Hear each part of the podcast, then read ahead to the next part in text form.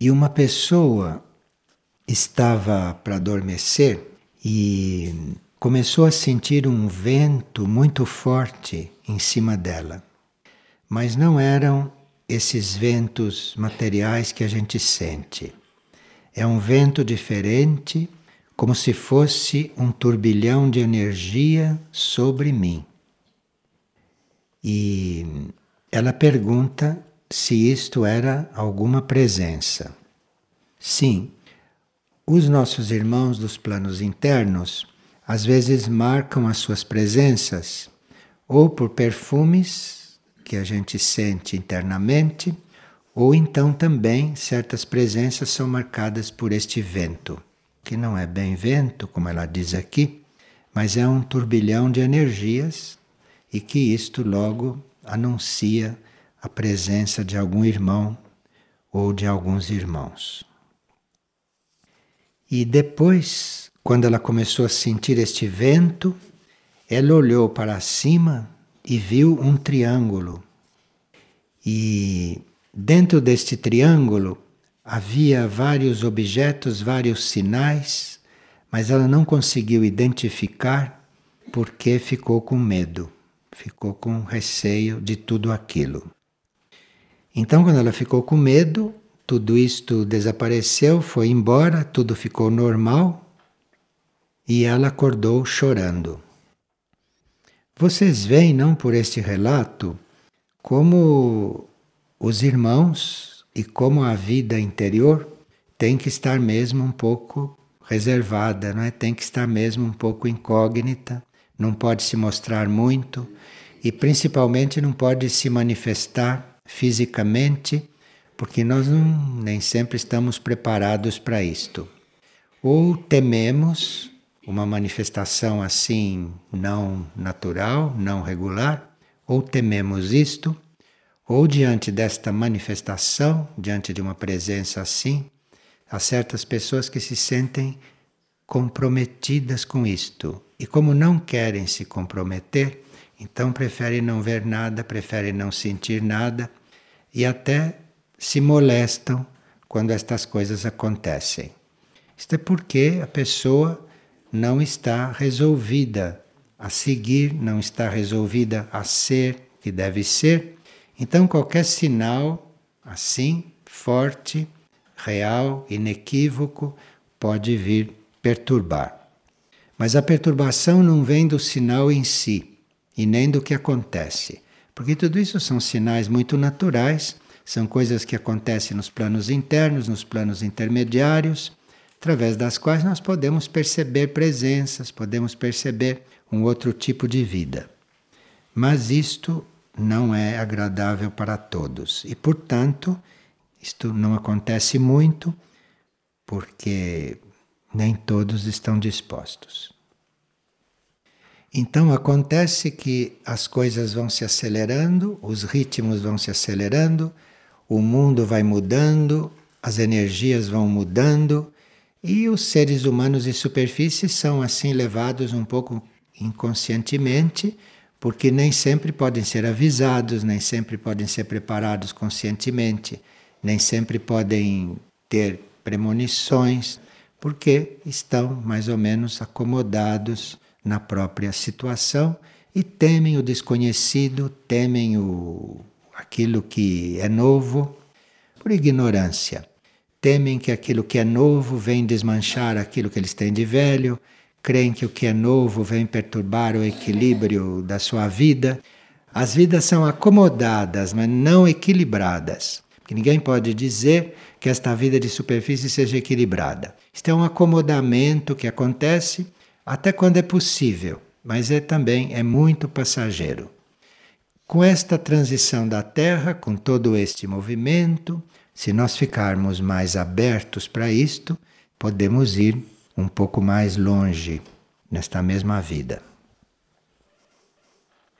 Aqui numa partilha anterior, nós estávamos considerando a existência da raça dos filhos da Terra e a raça dos filhos da luz.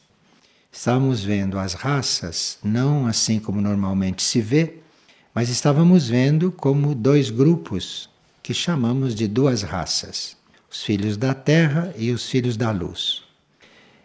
E vimos que hoje, nesta época atual, está havendo uma seleção, está havendo uma separação do joio e do trigo nesta humanidade da superfície. E aqueles que se decidiram se integrar nos filhos da luz são atraídos de uma certa forma. E os que optaram para prosseguir como filhos da terra seguem um outro caminho. E isto é uma opção que está acontecendo hoje nos planos internos, no íntimo das pessoas. Em nome desta seleção que está havendo, porque aqui fora a gente não percebe, porque os problemas das pessoas materiais são muito fortes e nem se cogita destas coisas. Mas internamente, isto é um processo muito forte para todos hoje.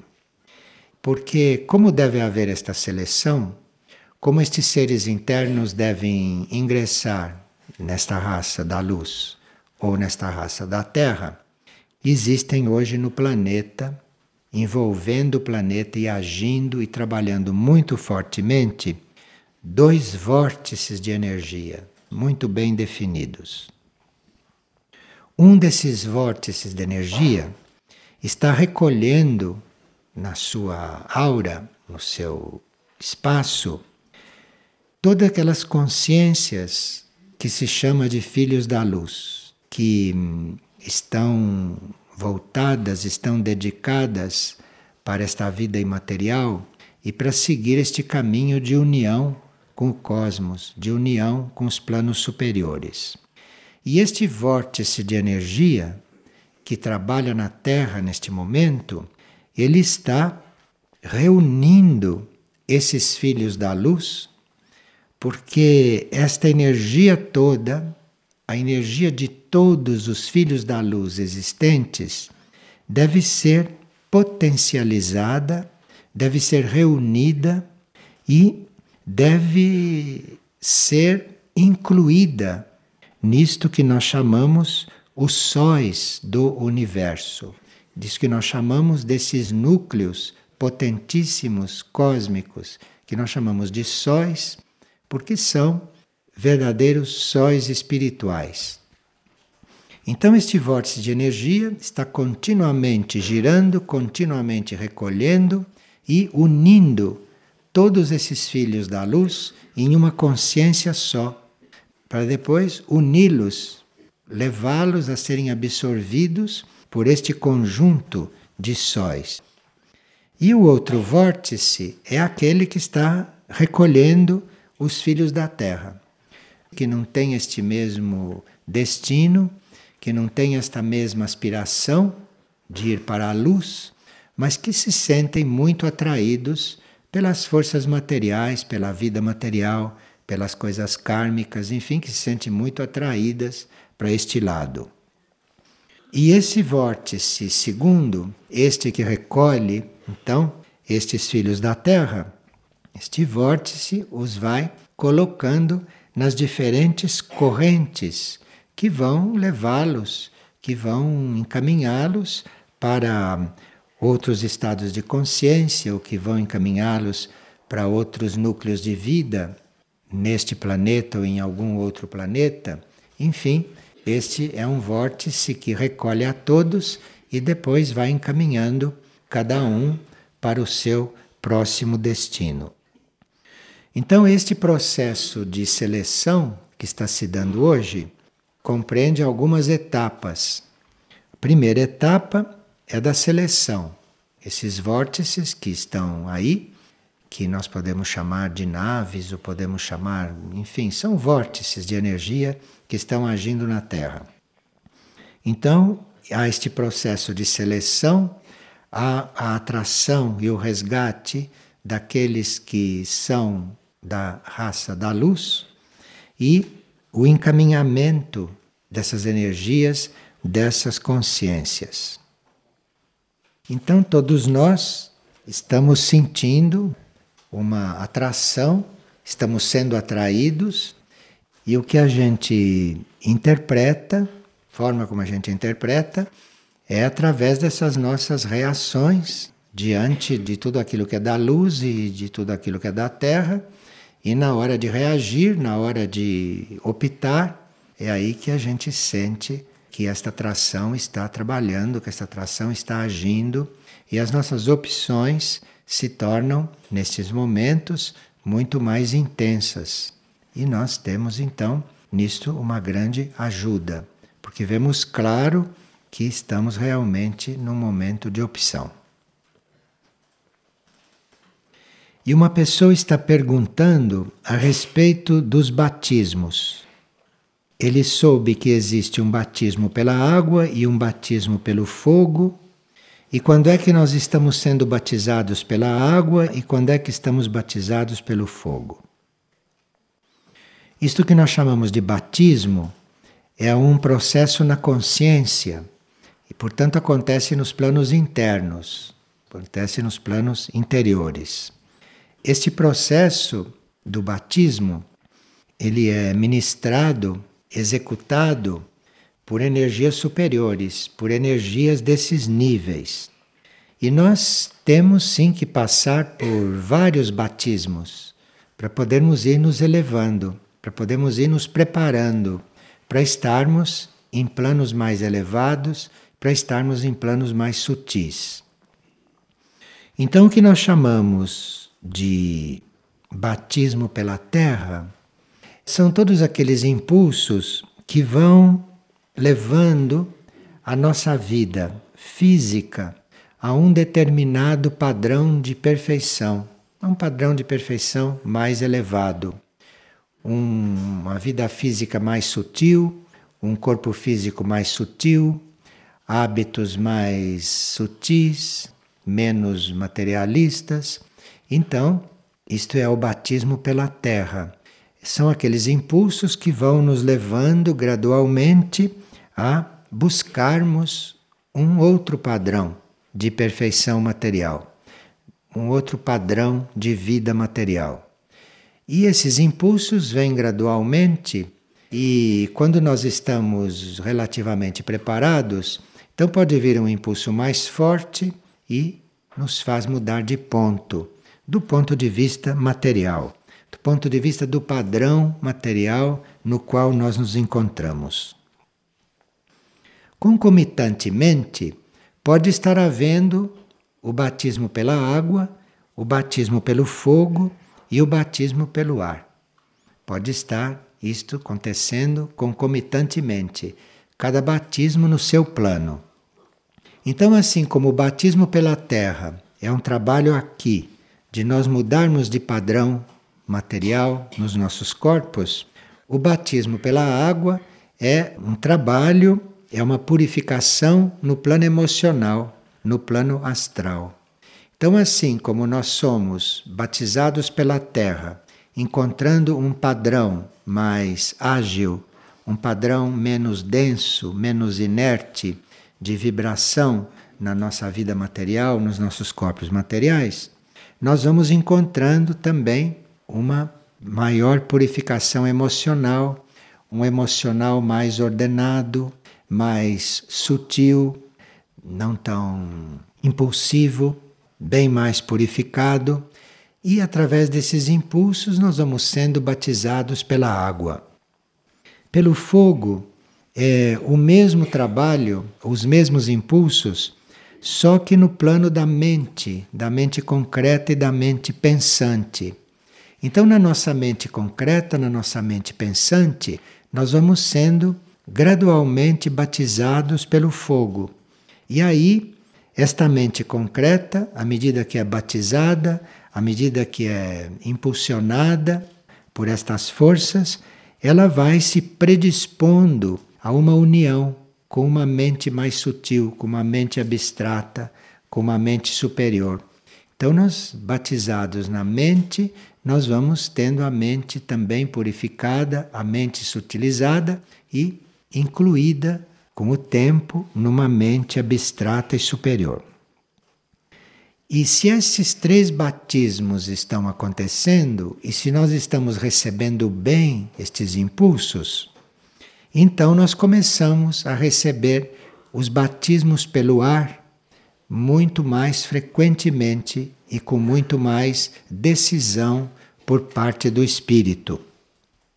E esse batismo pelo ar que nós vamos recebendo à medida que o batismo pela terra, pela água e pelo fogo vai se processando e vai acontecendo, e à medida que os nossos corpos vão reagindo e vão respondendo, então nós começamos a ser tratados ou a sermos expostos ao batismo pelo ar, que é um batismo, que é um impulso que aproxima o nosso ser de mundos supramentais, de mundos não materiais.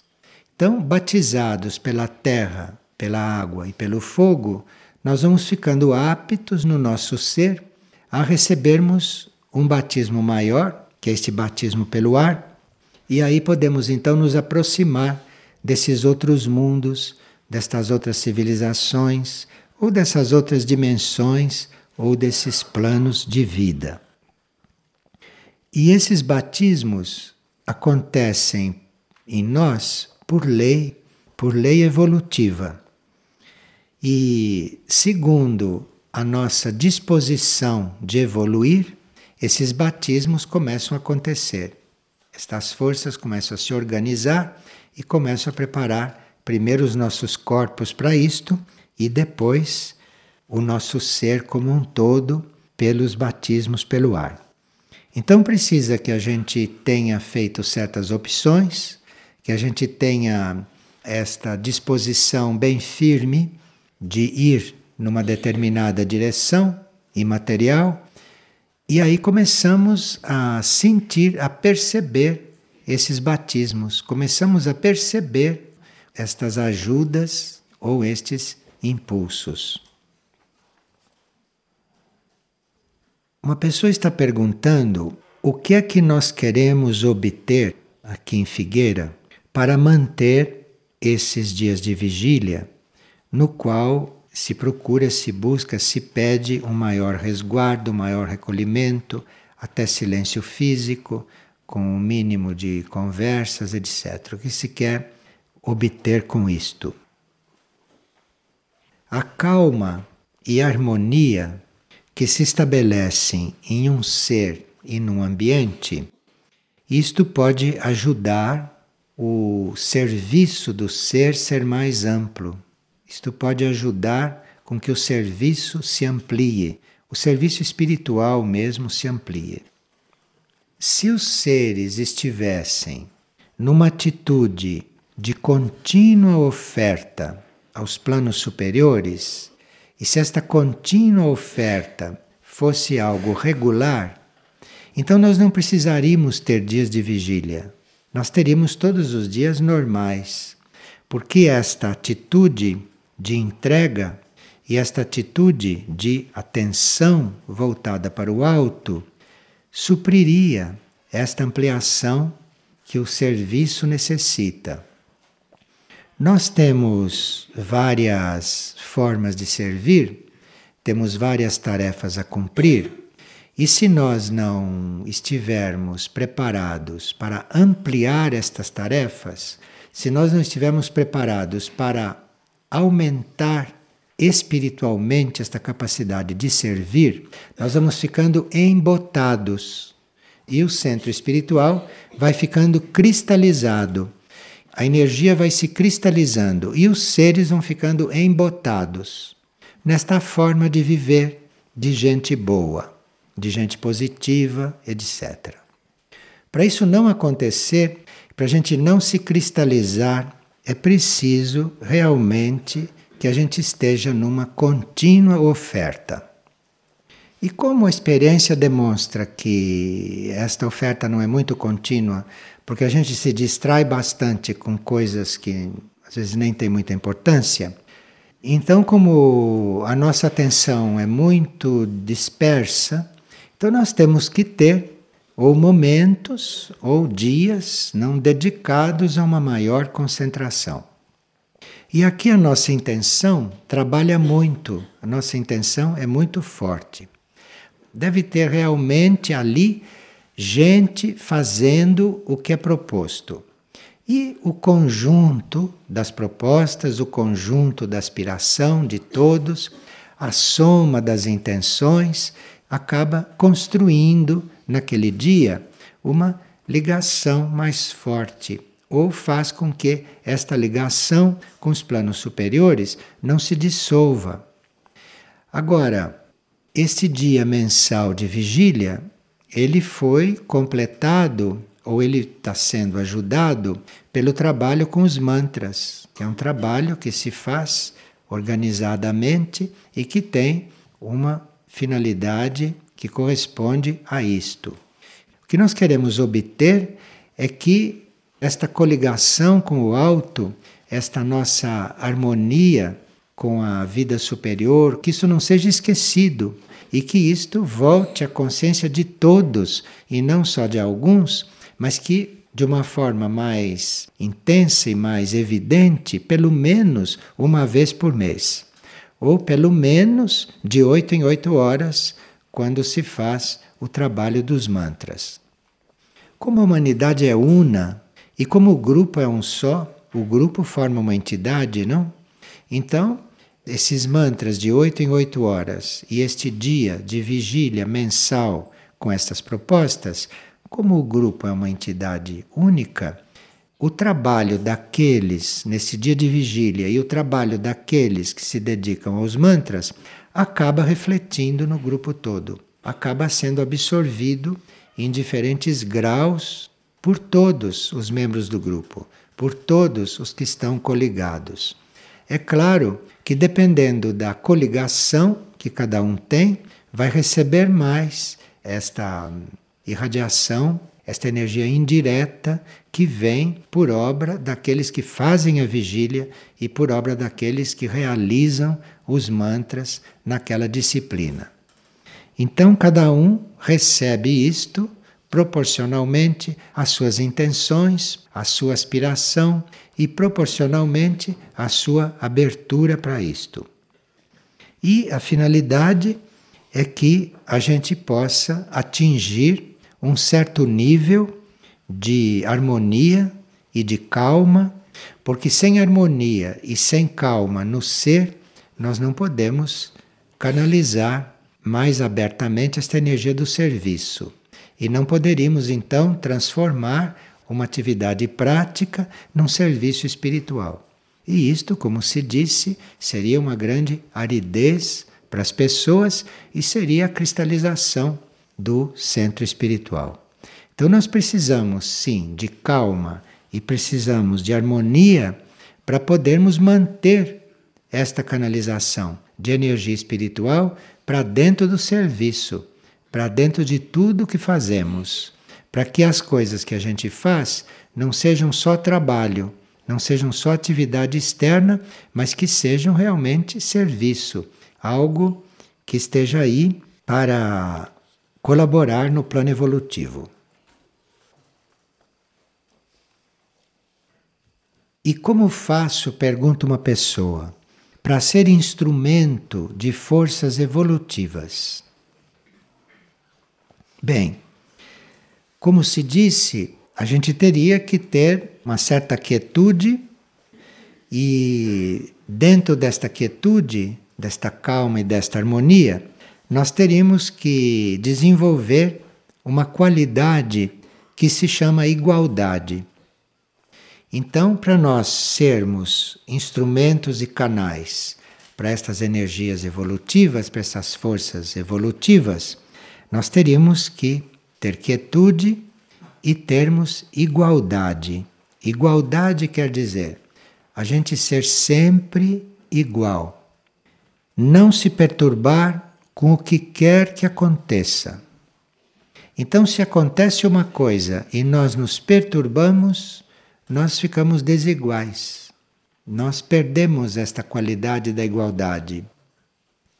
Para nós estarmos assim diante do que acontece, imperturbáveis, precisa que a nossa mente já esteja um pouco mais esvaziada dos nossos desejos, das nossas ambições, dos nossos planos humanos. A mente deve estar mais ou menos liberada destas coisas. A mente deve estar se ocupando com assuntos mais elevados também. A mente deve estar se ocupando com temas que não são só materiais. Então, com a mente assim, nós vamos conseguindo uma certa igualdade.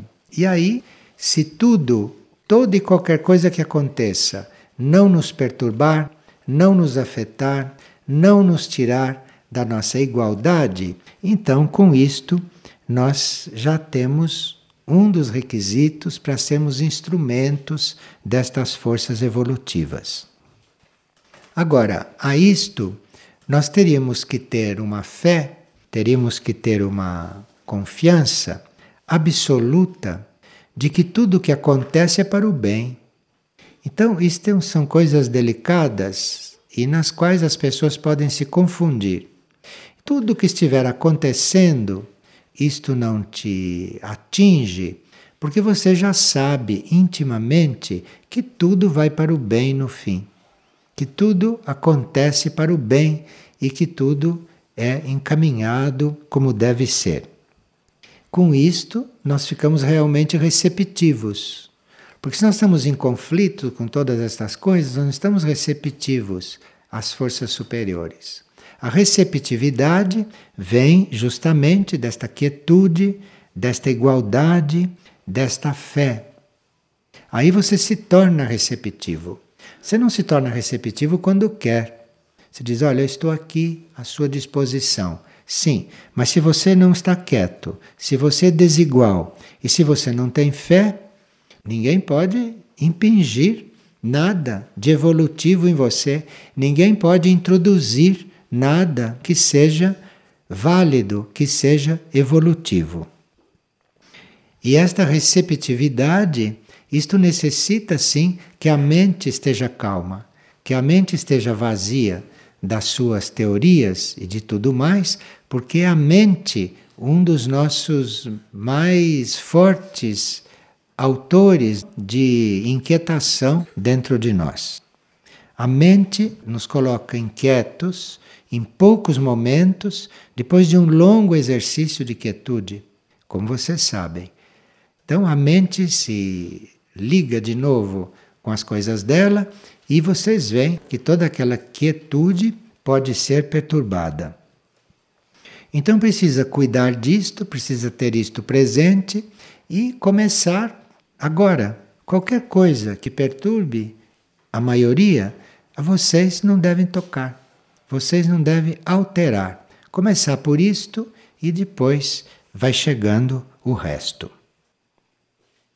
E esse instrumento, esse contato, essa nossa capacidade de canalizar as coisas evolutivas, isto vai ficando cada vez mais intenso à medida que, com a mente quieta, a energia intuitiva vai fluindo, vai entrando na mente, a mente vai se habituando à energia intuitiva, então nós, como instrumentos, vamos ficando cada vez mais hábeis, ou vamos ficando cada vez mais úteis. Veja um sonho de uma pessoa que está aqui presente. Havia uma fileira enorme de jovens, rapazes e moças, uniformizados e carregando cada uma uma arma nas costas. Então perguntaram a esta enorme fila de jovens: Vocês aprenderam a manejar estas armas? Eles responderam: Não, ainda não. E aí perguntaram: Para onde vocês estão indo com estas armas? Eles responderam: Não sabemos. Veja a situação da humanidade da superfície. É neste mundo que a gente põe as criaturas, é neste mundo que a gente faz as criaturas nascerem. Então, desde criança, já estão todos com as armas nas costas, que ninguém sabe quem pôs, de onde vieram, e já estão todos preparados para sair com aquelas armas, sem saber lidar com elas e sem saber para onde vão. Este é um sonho muito interessante. E que nós teríamos mesmo que considerar estas situações, porque afinal nós também podemos ser uma dessas crianças, né? Porque o sonho dá uma fila de crianças, uma fila de jovens, porque esta humanidade é considerada jovem. Um sonho simbólico nunca vai apresentar a humanidade adulta, porque não é. Então, isto é uma humanidade jovem, uma humanidade inexperiente para certas coisas superiores. Então, nós teríamos que realmente pedir luz, pedir ajuda e refletirmos em toda e qualquer situação para irmos adquirindo esta qualidade de ser adultos, não para irmos adquirindo esta possibilidade de crescer, de deixarmos de ser esta fila de gente que nem sabe o que está carregando, nem sabe manejar aquilo e nem sabe para onde vai.